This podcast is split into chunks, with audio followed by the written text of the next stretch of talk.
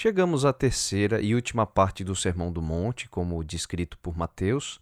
Jesus continua dando aos seus seguidores uma série de instruções que ensinam como um filho de Deus deve viver nesse mundo.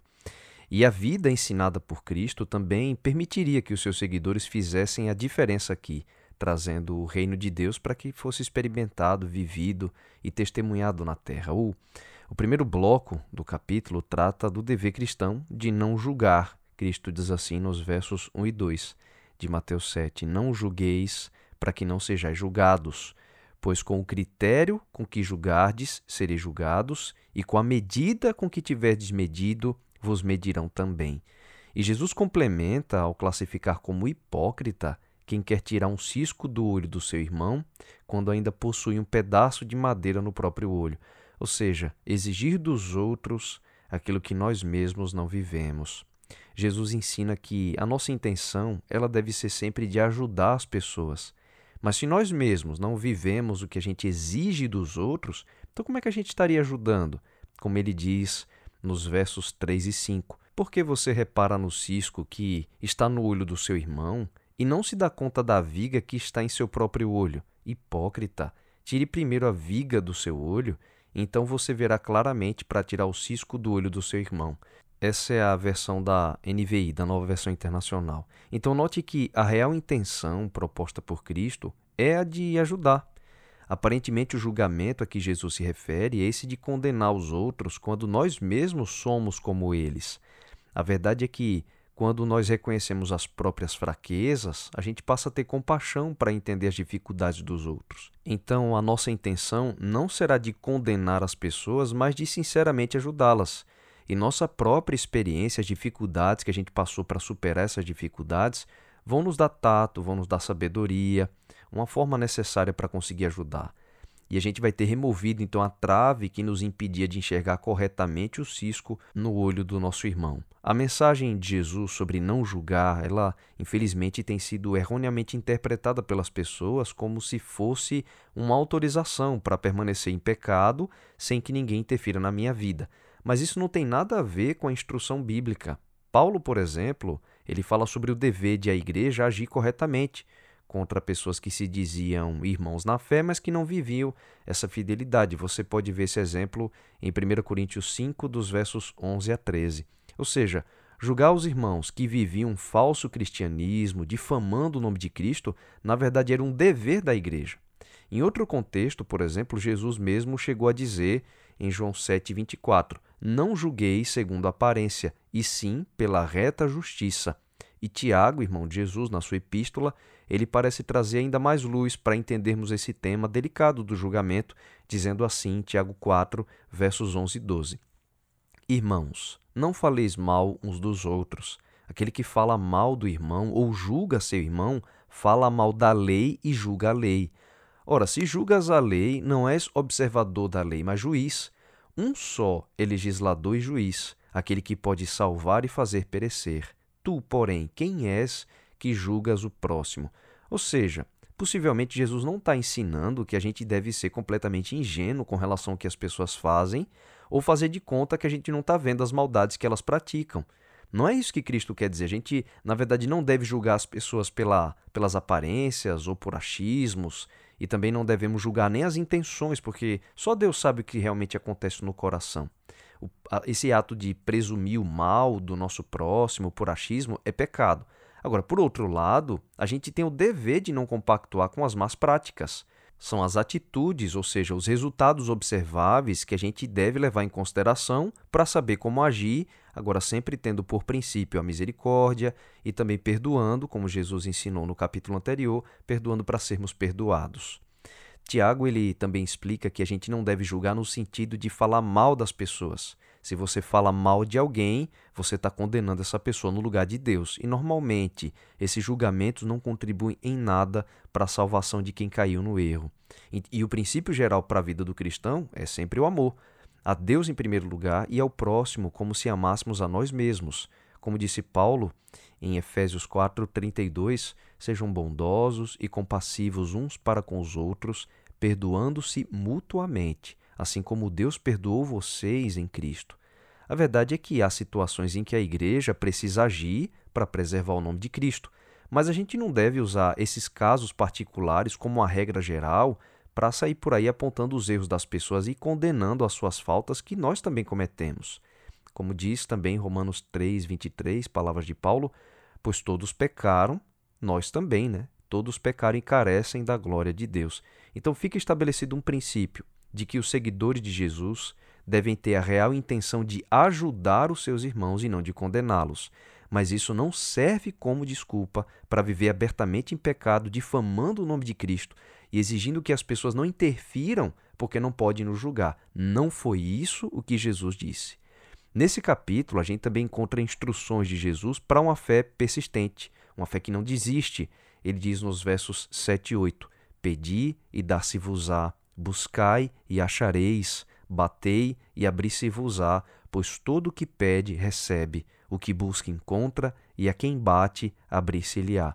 Mas note que Jesus não está ensinando uma teologia de prosperidade, ou uma relação com Deus baseada apenas em pedir e receber. Na verdade, Cristo aponta aqui para uma relação entre pai e filho, que tem as suas necessidades, um filho que pede ao seu pai, que está ali disposto a lhe ouvir e que, ouvindo, tem compaixão e dá o melhor que ele pode para o seu filho. Nossa relação com Deus é assim, constantemente referida por Jesus como uma relação entre pai e filho.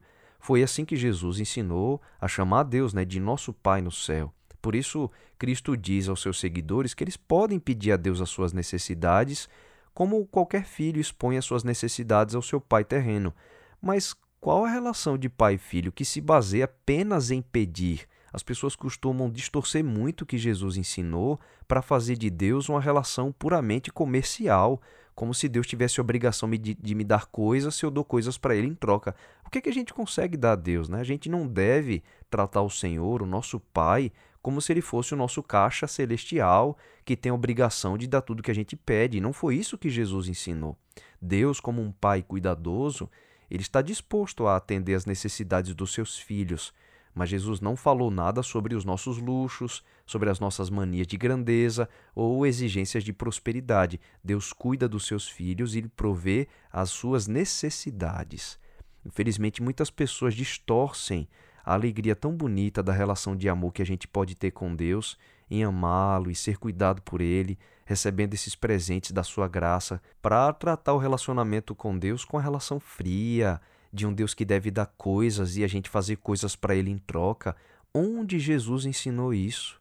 O Mestre falou de um filho que pede pão e peixe e que não seria maltratado pelo seu pai quando ele pede as necessidades básicas. O Evangelho de Lucas, ele ainda complementa esse trecho de Mateus, lá em Lucas 11, verso 13, dizendo assim: Ora, se vós, que sois maus, sabeis dar boas dádivas aos vossos filhos, quanto mais o Pai celestial dará o Espírito Santo àqueles que lhe o pedirem. Ou seja, Lucas nos aponta que Deus ainda nos dará o que ele tem de melhor, e esse melhor de Deus, o maior presente, é o seu Espírito Santo.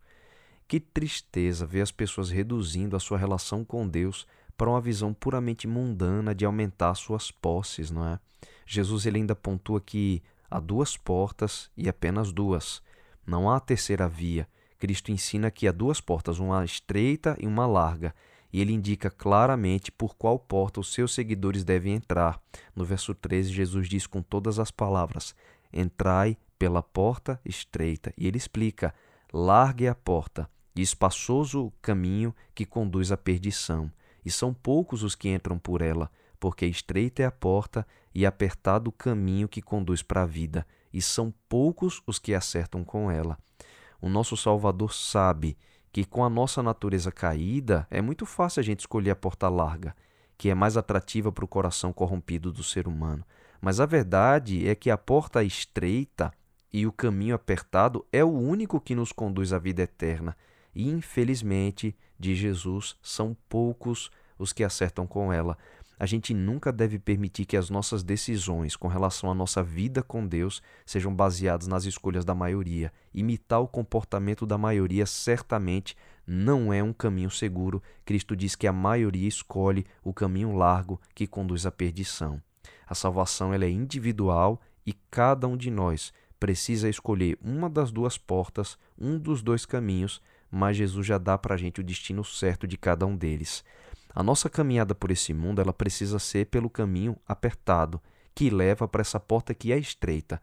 É verdade que normalmente a gente quer fugir das dificuldades que a fidelidade ao que é certo vai nos trazer, mas o caminho apertado é o único caminho seguro. A porta larga e o caminho mais espaçoso, eles certamente são mais fáceis, mas como disse Jesus, é a que conduz à perdição e são muitos os que entram por ela. Depois de fazer essa distinção sobre as duas portas e os seus caminhos, Cristo agora chama a atenção dos seus seguidores para o cuidado com os falsos profetas. E aí no verso 15 ele pontua assim: Acautelai-vos dos falsos profetas, que se apresentam disfarçados em ovelhas, mas por dentro são lobos roubadores. Jesus diz que a gente não deve nos deixar enganar pela aparência de ovelha que eles têm. A aparência não importa, e sim os frutos. É para isso que Cristo aponta. Quais os resultados da atuação desses que se dizem profetas? Os resultados da atuação na vida das pessoas vai nos dizer muito mais do que a sua aparência e até mais do que aquilo que eles dizem também. Nesse sentido, Jesus ele expande a nossa compreensão sobre a atuação desses falsos profetas dizendo o seguinte dos versos 21 a 23. E é muito forte esse trecho. Nem todo o que me diz Senhor, Senhor entrará no reino dos céus, mas aquele que faz a vontade de meu Pai que está nos céus.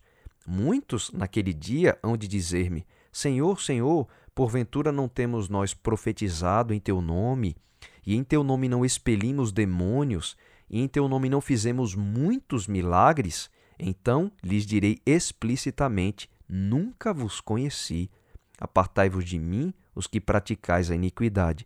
Note como isso é sério. Usar o nome de Deus, profetizar em nome de Cristo, expulsar demônios usando o nome de Jesus e até mesmo fazer milagres, nada disso serve como prova de uma pessoa ser um verdadeiro profeta. Jesus chega a dizer que nem os conhece e o que eles praticam, na verdade, é iniquidade. A intenção nunca foi de ajudar as pessoas, mas na verdade de ganhar à custa delas. É por isso que eles se disfarçam de ovelhas, mas por dentro são lobos. E a gente sabe, os lobos se alimentam das ovelhas. No lugar de milagres, expulsão de demônios e profecias, Jesus aponta para os frutos da sua vida. Falsos profetas, eles podem até fazer falsos milagres, mas eles não podem falsificar os frutos do Espírito Santo na sua vida.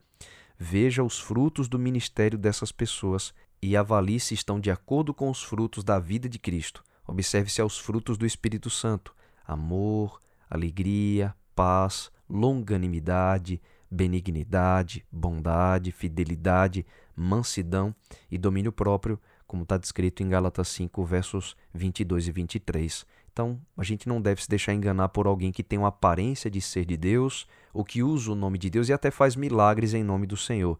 Se a sua vida comum ela não testemunha com os frutos de Cristo, a gente não pode se deixar enganar. Para não confundir de Jesus, não pode árvore boa produzir frutos maus, nem árvore má produzir frutos bons. Está no verso 18. O nosso mestre da vida, que nos ensina o jeito certo de viver, ele termina dizendo que quem ouve as suas palavras e as pratica é como quem edifica a casa na rocha e quem até ouve, mas não pratica o, o que ele ensinou, é como quem construiu a sua casa na areia. Inicialmente as duas parecem normais, parecem de pé, mas a verdade vai ser revelada pelas tempestades da vida. Ouvir a Cristo e não praticar certamente vai acabar em ruínas, mas aquele que ouvir e viver de acordo com o que Jesus ensinou terá uma vida edificada na rocha e que perdura pela eternidade.